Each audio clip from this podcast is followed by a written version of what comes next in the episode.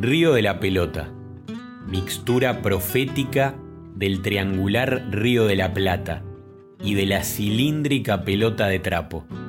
Pelota de trapo, a vos, a vos te llamamos. Pelota de trapo, escuela primaria.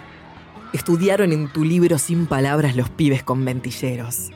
Contigo gambetearon el hambre. Fuiste la nota emotiva en el tango arrabalero, bailado por la purretada vestida de harapos juguete proporcionador de alegrías que llenaste una función de trascendencia deportiva. El más barato y el más histórico de los juguetes. Te miraron con bronca todos los vecinos sin imaginación que nunca tuvieron hijos. Pelota de trapo, forrada con un pedazo de media. Supliste la número 5 anhelada en lejanas noches de reyes, cuando en la ventana se humedecían las alpargatas con las puntas deterioradas. ¿Cómo te pisotearon en los entreveros frente al arco?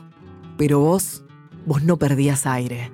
Después de muchos partidos bravos, te dejaron olvidada junto al cordón de la vereda. Felizmente, por el arrabal no pasaban las barrenderas. Rodaste siempre sin poder saltar. Solo te elevabas cuando el arquero te mandaba al centro del fiel. Así recibiste muchos baños de agua jabonosa en las piletas del conventillo.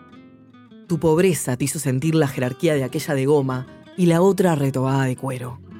Tus mismos pibes enamorados te abandonaban ante la aparición de otras mejores. Por eso no llegaste a ser de liga. Por eso el cordón de la vereda te oyó hablar de ingratitudes. Pelota de trapo. Ha sido el primer peldaño en la escalera del fútbol criollo. Ha sido el barco y el tren que han construido un castillo de naipes en el río de la pelota. Gracias por invitarnos a esta historia.